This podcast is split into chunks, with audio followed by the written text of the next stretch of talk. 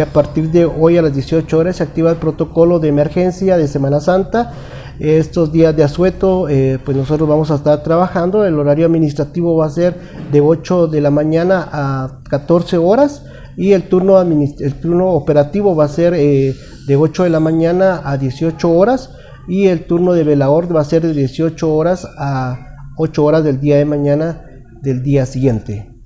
dentro de ello, pues cuáles son los protocolos que se trabajan en el cementerio general. Bueno, nos hemos preparado en antesala este asueto de Semana Santa con ya tener las sepulturas disponibles para por cualquier eventualidad, tanto de COVID-19 como sepulturas de, de, enfermedades comunes y también el personal sigue a presto en lo que es en lo que es eh, en la situación de albañilería y tanto administrativo también para poder brindar el mejor servicio a la población y el teléfono de emergencia es el, es el 77 61 40 38 o el 31 69 62 62 teléfonos que están a la disposición de la población las 24 horas del día para brindar el mejor servicio a la población que así lo necesite. Ahora que se ha tenido la reapertura, ¿se siguen manejando algunos protocolos, especialmente ahora en Semana Santa? Sí, definitivamente eh, estamos manejando los protocolos para dar la mejor atención a, los visitantes y también aprovecho para decirle a, a las personas que desean visitar el cementerio que va a estar abierto de 7 de la mañana a 5 de la tarde todos estos días de Semana Santa